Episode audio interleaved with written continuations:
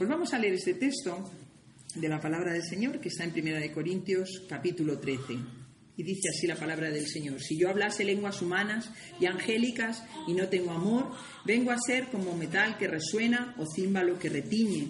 Y si tuviese profecía y entendiese todos los misterios y toda ciencia, y si tuviese toda la fe, de tal manera que trasladase los montes y no tengo amor, nada soy. Y si repartiese todos mis bienes para dar de comer a los pobres, y si entregase mi cuerpo para ser quemado y no tengo amor, de nada me sirve. El amor es sufrido, es benigno. El amor no tiene envidia. El amor no es jactancioso, no se envanece, no hace nada indebido, no busca lo suyo, no se irrita, no guarda rencor, no se goza de la injusticia, mas se goza de la verdad. Todo lo sufre, todo lo cree, todo lo espera, todo lo soporta. El amor nunca deja de ser, pero las profecías se acabarán y cesarán las lenguas y la ciencia acabará porque en parte conocemos y en parte profetizamos, mas cuando venga lo perfecto, entonces lo que era, lo que es en parte se acabará. Cuando yo era niño, hablaba como niño, pensaba como niño, juzgaba como niño, mas cuando ya fui hombre, dejé lo que era de niño. Ahora vemos por espejo oscuramente, mas entonces veremos cara a cara, como conozco Ahora conozco en parte, pero entonces conoceré como fui conocido. Ahora permanecen la fe, la esperanza y el amor, estos tres, pero el mayor de ellos es el amor. Señor, te damos muchas gracias por tu palabra, por tu palabra que nos alienta, que nos enseña, que nos, pues también nos hace eh, situarnos en el verdadero camino, Señor Gracias por ella. Ayúdanos a meditarla, ayúdanos a leerla, ayúdanos a guardarla en, nuestros corazones, Señor, y a creerla, a creerte a ti, Señor, que nos hablas por medio de ella. Te pedimos ahora que nos hables también por medio de esta meditación sencilla, pero que sea palabra viva y eficaz para nuestras vidas, Señor. Te lo pedimos en el nombre de Jesús. Amén. ¿Cómo llegar a amar de esta manera? Madre mía, el listón está muy alto. ¿Cómo podemos llegar a amar de esta manera? Muchos cuando emprendemos, o casi todos cuando emprendemos el camino de la vida cristiana, algunas veces pues nos quedamos parados, ¿no? Nos quedamos atascados, ¿no? Nos desalentamos.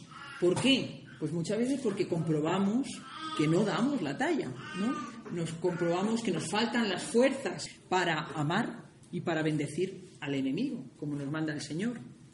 Nos faltan fuerzas nos falta capacidad para ofrecer la otra mejilla, para devolver bien por, mal, como nos pide el Señor.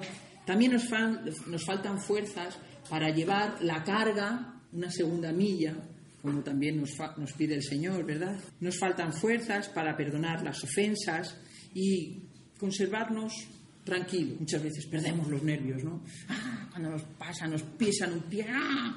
saltamos ahí, y entonces decimos, ¿por qué soy cristiano si no?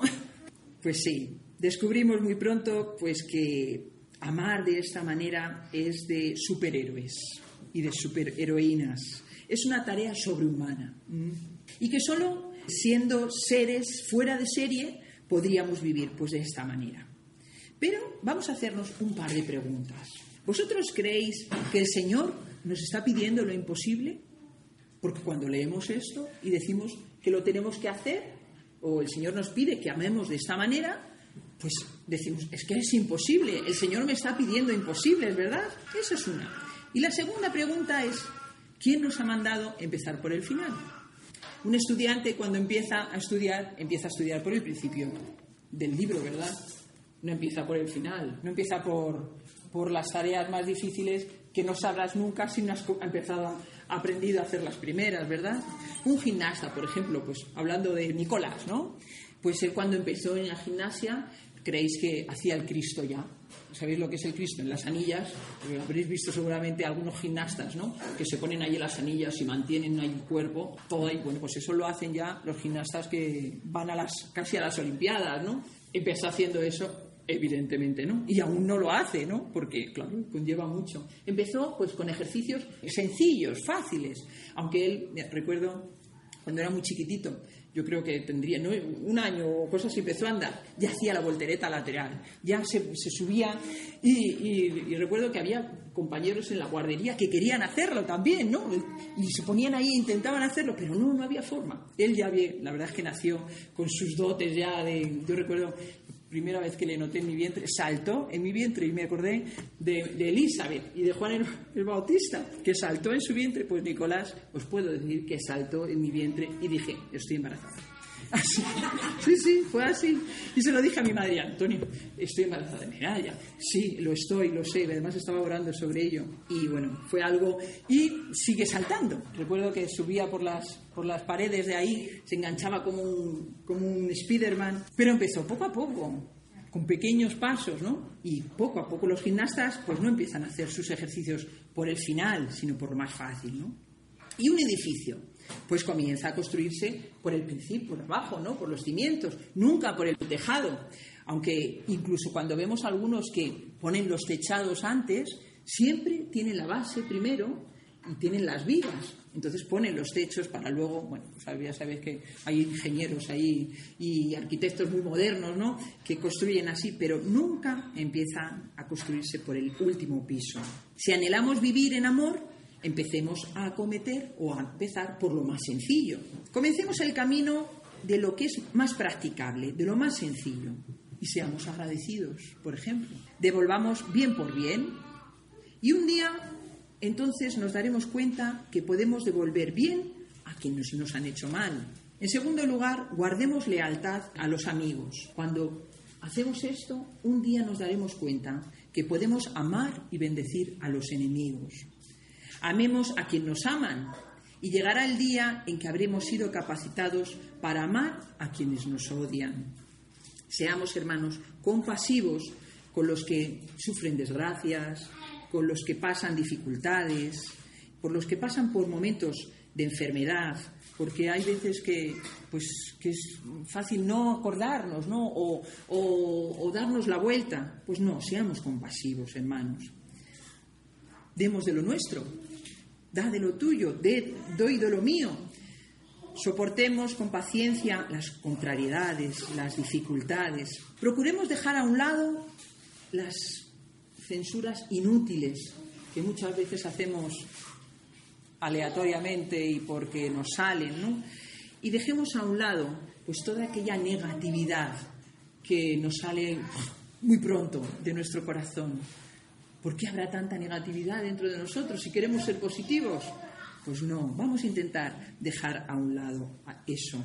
Respetemos los derechos y el derecho de los demás y podemos decir, ¿y dónde empieza su derecho y acaba el mío? Pues por al Señor y llévale impedimenta dos millas, ¿no? Empieza por lo más fácil, por lo más sencillo, por el llano. Cuando empezamos a caminar en el llano, podremos entonces comenzar a subir la montaña y, podemos quizá llegar a la meta. Pero nunca pienses y empieces a, pensar en llegar a la, cima, a lo más alto, si antes no has empezado a andar por el llano. Camina por ese llano y sube poco a poco la cuesta, suave, despacito, poco a poco. Y quizá un día alcanzarás la meta que el Señor te pone. Comenzamos siendo absolutamente insignificantes. A los ojos de los demás, pues somos pequeñitos, pero poco a poco podemos ir creciendo, poco a poco vamos creciendo. ¿Qué semilla que se planta en, el, en la tierra al día siguiente ha crecido y ha dado ya fruto? Ninguna, ¿verdad que no? ¿Y qué árbol que, que, crece un poquito al día siguiente, pues tiene hierbas y, y flores y y está frondoso. Pues ninguno, ¿verdad? Todo tiene su tiempo y hay que andarlo poco a poco. Ah, hay un himno antiguo que cantamos aquí que dice, nunca esperes el momento de una grande acción, sino brilla en el sitio donde estés. Muchas veces pensamos, voy a ser, voy a hacer, voy a conseguir grandes metas. Y estamos olvidando lo más sencillo, está ser luz brillar en el sitio donde estamos, que a veces es lo más difícil, porque ahí es donde tenemos que ser como somos, transparentes, abiertos y, y los demás ven lo que hay. Pero tenemos que brillar en el sitio donde estamos, no desear hacer cosas maravillosas, porque esas nos las dará el Señor si es su voluntad. Sembremos la buena semilla que, y veremos cómo crece por etapas. Primero veremos una brinda, luego veremos un tallito delgado, luego quizá pues una vara, quizá después un gran tronco, y entonces llegará a su plenitud. Y así nos dice el Señor que es el reino de Dios, que va poco a poco. Nuestro Señor nos ha dicho que, es el, que el reino de los cielos, el reino de Dios, es como un grano de mostaza, pequeño, diminuto. Dice que, que es la, la, la semilla más pequeña. Sin embargo, crece, crece, crece y dice que hace, hay un árbol tan grande que puede pues, cobijar a muchos, ¿no? Cuando plantamos este granito de amor en la buena tierra que es nuestro corazón, veremos que esa buena semilla va a florecer, seguro, porque esa, buena, esa es una buena semilla, la semilla del amor del Señor. Y así crece el amor, como una bandera, crece y empuja hacia arriba, porque el amor es vigoroso, hermanos, el amor es fuerte, fuerte como la muerte, es el amor, dice la palabra del Señor. Y así pasan los días, viene la lluvia, viene el sol y ese, ese, y esa, ese amor va creciendo y va creciendo y va creciendo. Y un día podremos ser descanso para personas fatigadas, para pues, corazones dolidos, como esa parábola que cuenta el Señor, ¿no? Ese árbol que crece, que crece y fue el descanso para las aves. Pues así debemos crecer, así debe crecer el amor en nosotros, ¿no? que hombres y mujeres puedan venir a refugiarse en nuestras vidas. ¿Hay alguien que va a refugiarse en tu vida buscando ese calor, ese consuelo, esa misericordia? ¿La hay? Jesús nos ha dicho que un poquito de levadura fermenta toda la masa, ¿verdad? la parábola de aquella mujer que coge una mínima parte de levadura y la mete en la masa y la deja y al día siguiente pues la masa ha fermentado y ha crecido aquello. Pues si abrimos nuestros corazones al Espíritu del Señor, quien derrama su amor en nosotros a raudales, Señor no escatima su amor, no nos lo da a cuenta gotas, nosotros podemos ser escasitos a veces, el Señor nos da besos, nos abraza, el Señor derrama su amor en cada uno de nosotros a raudales, no nos escatima los besos, nosotros sí hacemos eso. Pero si abrimos nuestros corazones al Espíritu Santo, al Espíritu del Señor que derrama su amor en nosotros, esto será como la buena levadura que irá formando y leudando esa masa que son nuestras vidas hasta ir transformándolas como el Señor quiere.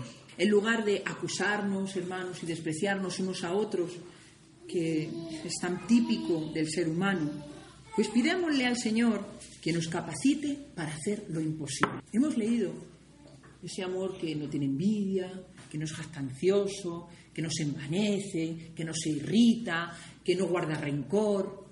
Y decimos, es imposible. Pues sí, es verdad, es imposible.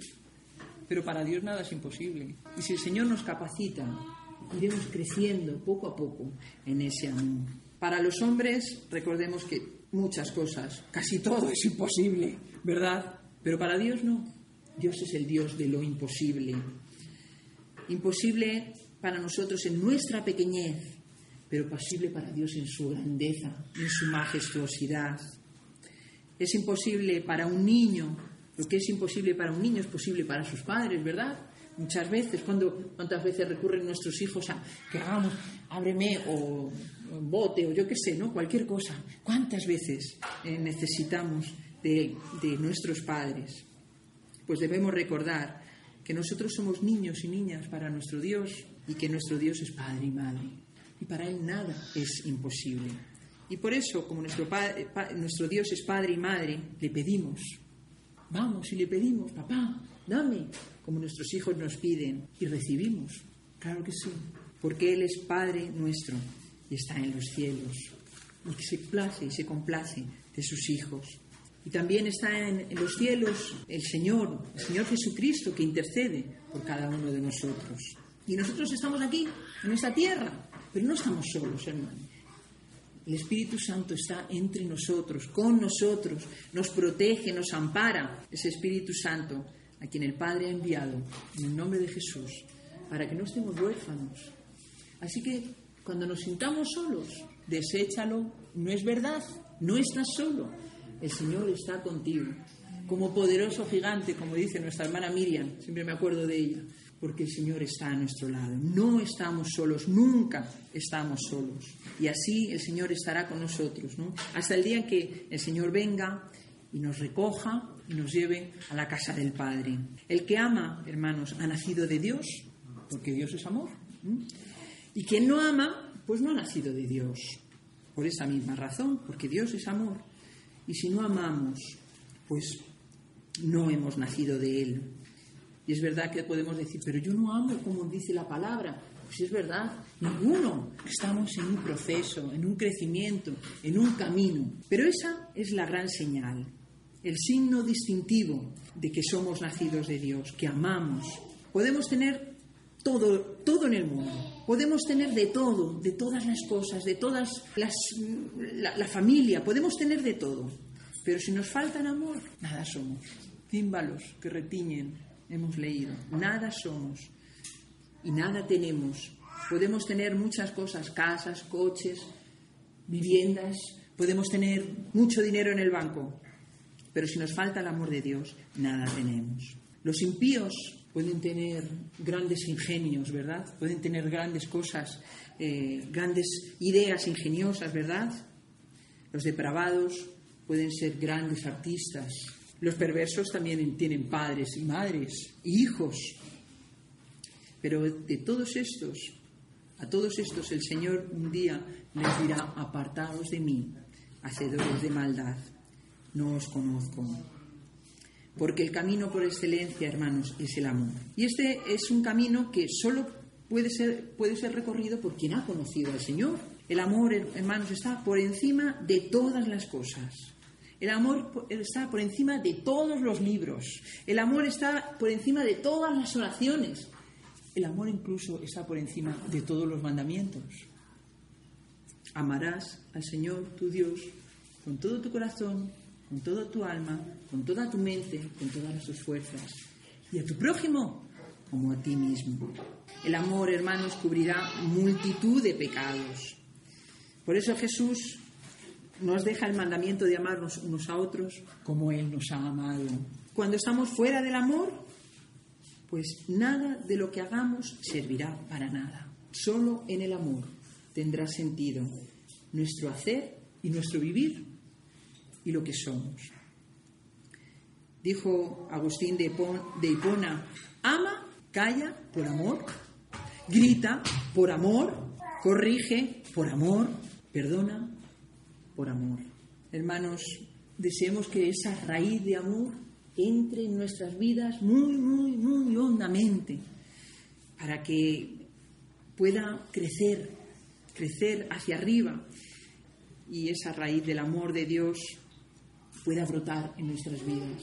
Porque si brota, podremos vivir haciendo el bien a los que están a nuestro alrededor y bendiciendo a los demás. Pidamos amor, hermanos, y se nos dará amor. Busquemos el amor y se nos dará amor. Llamemos al amor y se nos dará amor. Porque Dios es amor. El que busca, allá. Si buscamos a Dios, Dios vendrá a nuestras vidas. Que el Señor bendiga. Amén.